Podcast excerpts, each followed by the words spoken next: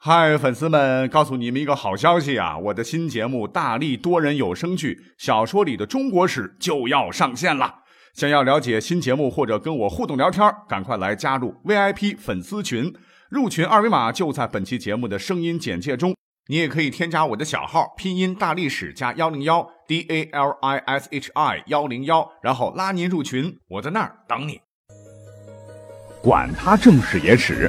这里只有大历史，大力讲的历史正在播出。欢迎收听本期节目啊！到周末了啊，今天我们来讲点呃轻松的内容啊，讲啥内容呢？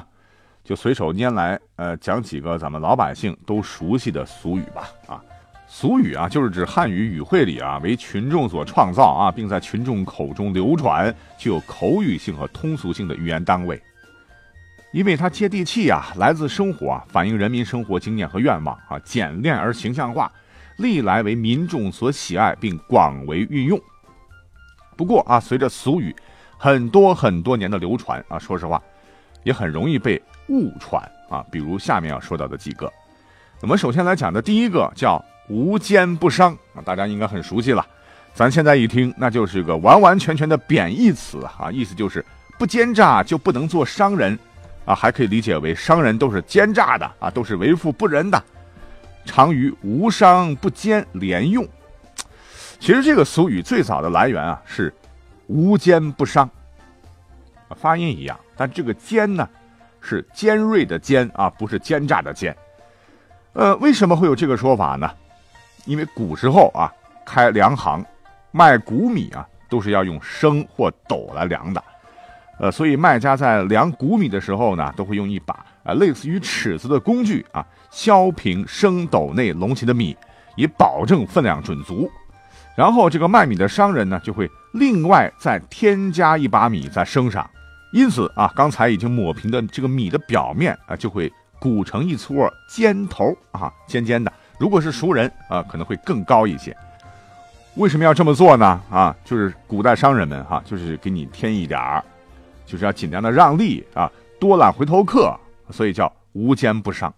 那这么看来，在古代哈，这个做米谷生意的人呢，真的是非常的敦厚啊，非常的实在啊，讲究童叟无欺啊，否则那时候你是没有资格当米谷商人的。可是人心难测呀啊，后来人的道德素质下降了啊，很多商人呢在做生意的时候就掺水分了啊，就欺骗消费者。结果呢，这个尖啊尖尖头的尖就变成了奸诈的奸啊，与原来的意思是截然相反。第一个就这么讲完了啊，我们来讲第二个。第二个我们也经常说到叫“不到黄河心不死”，意思就是不到无路可走的地步是不肯死心的，比喻不达目的不罢休。那它的原型据考证有三个啊，第一个。呃，是由历史典故“不到乌江心不死”演变的。这里的乌江呢，就是指项羽自刎的那个乌江，位于今天的安徽省了。据《史记·项羽本纪》里记载，哈，公元前二百零四年，垓下一战，楚军大败，江东八千子弟损耗殆尽，四面楚歌的情况下，项羽被迫退至乌江河畔。当时啊，有个乌江亭长人很好啊，为项羽准备了一条渡船，对项羽说：“江东虽小。”但还有几千里土地，几十万民众，足以称王啊！请大王赶快渡江吧。可是呢，这个项羽此时是人为王，心已死，不听从乌江这个亭长的劝告，旋即是拔剑自刎于乌江之畔。那不到乌江心不死，一语由此而来。这个故事大伙都都知道，都说了好多遍了。等到了这个明代呢，因为这个黄河的知名度实在太高了哈。于是呢，人们就把“不到乌江心不死”改成了“不到黄河心不死”，这是第一个来源。第二个来源是“不到黄河心不死”是由“不得横祸心不死”演变而来的。不念横祸啊，现在都要念横啊。我查过啊，意思就是啊，你就这么作吧哈，你就这么坚持吧啊，不遭横祸，你就不肯死心塌地，对吧？也就是劝人们有错赶紧改，别一条道走到黑。因为黄河和横祸它有点像啊，加上方言影响吧，传着传着，哎，就成了不到黄河心不死。第三个来源啊，据说是由民间故事《棺材与黄河》演变来的啊，这还是一个非常凄美的爱情故事类啊。这个故事说是在明朝山海关附近有个姓关的人家生了一个长相很丑的儿子，叫棺材啊，关公的关，才华的才。你别看丑啊，绝顶聪明。镇子里头呢有个姓黄的大户人家，有个女儿啊，生得很水灵啊，叫黄河。结果呢，年轻人呢擦出了爱情的火花啊。这个姓黄那家人不干了啊，就派人把这个棺材打成了重伤。这棺材眼看不行了，临死前对母亲说：“啊，我死后心不会死，请把我的心挖出来。”好残忍，装进咱家药壶。后来这个黄河是千辛万苦啊，逃出了这个家里的这个魔爪啊，来到了棺材家，对这个心说：“啊，对不起，我知道你想见我一面，那现在我来了，你想看就看吧。”哎，说来也怪。话音刚落，这个心脏哎，它真的就停止了跳动，满屋子的人是大惊失色。这正是美女不见棺材不掉泪，丑男不到黄河不死心呐，就是个民间故事啊，听着玩玩而已。第三个俗语啊，叫有眼不识金镶玉啊，多用来比喻见识浅陋、缺乏识别事物的能力。那它的原型啊是有眼不识金山玉，这里的金。啊，荆棘的荆是指古代楚国了，金山玉就是指玉匠呢在楚国的金山呢发现了一种非常非常名贵的玉。那这里指的就是历史上非常有名的和氏璧了啊。那话说春秋时期，楚国有个卞和啊，这赔了老命啊，终于把玉璞献给了当时的楚文王。楚文王还是识货的哈，命能工巧匠就把这个玉璞呢打磨成了和氏璧。传说此璧是冬暖夏凉啊，百步之内，在夏天蚊子都不敢飞进，为稀世之宝。等到秦呢统一中国以后，和氏璧就落入了秦始皇之手。秦始皇命玉工啊，将其雕琢为玉玺。该玉玺长宽高均为四寸，上面镌刻着李斯所书写的“受命于天，吉寿永昌”八个篆字。四周呢是雕饰着五龙图案，是玲珑剔透，巧夺天工。等到汉灭秦以后呢，和氏璧呃几经辗转，又到了刘邦手中。刘邦把和氏璧啊作为传国玉玺，是代代相传，一直到王莽篡汉。那王莽不是想当皇帝嘛？哈，就胁迫当时的西汉孝元皇太后啊，要交出玉玺。这太后一看啊，大汉江山被奸臣篡夺，一怒之下把玉玺取来摔在地上，哐当一声，和氏璧当场被崩了一角。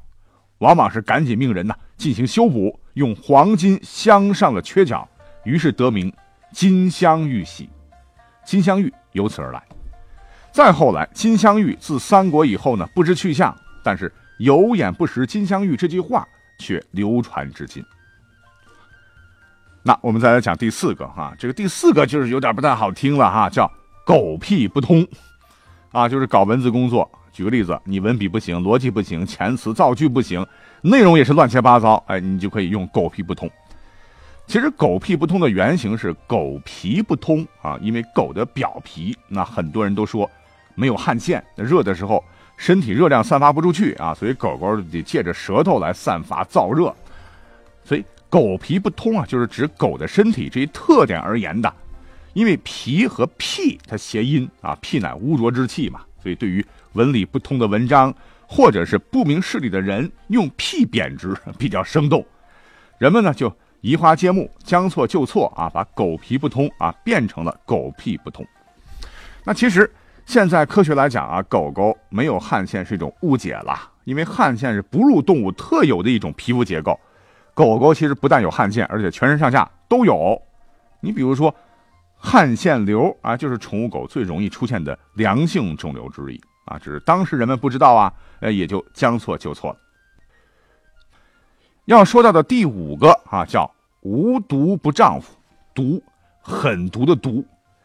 那这句话呃比较狠了，就是要成就大事业，必须手段毒辣，技高一筹，无所不用其极。但是它的原型啊，恰恰相反，是量小非君子。无度不丈夫，这个度是度量啊，就宰相肚里可撑船的意思是一样的。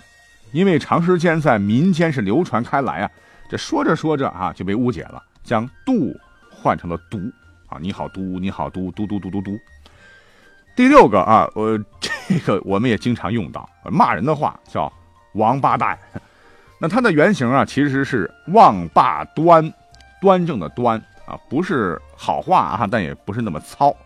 忘就是忘记了啊，八端就是指孝悌忠信礼义廉耻。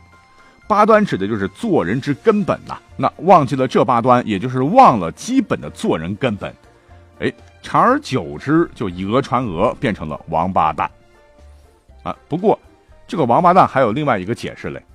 这这就得怨这个唐宋八大家之一的欧阳修啊，他他老人家写了一本叫《新五代史》中啊，里边有一句话说王建这个人呐，少时无赖，以屠牛盗驴犯私盐为事啊。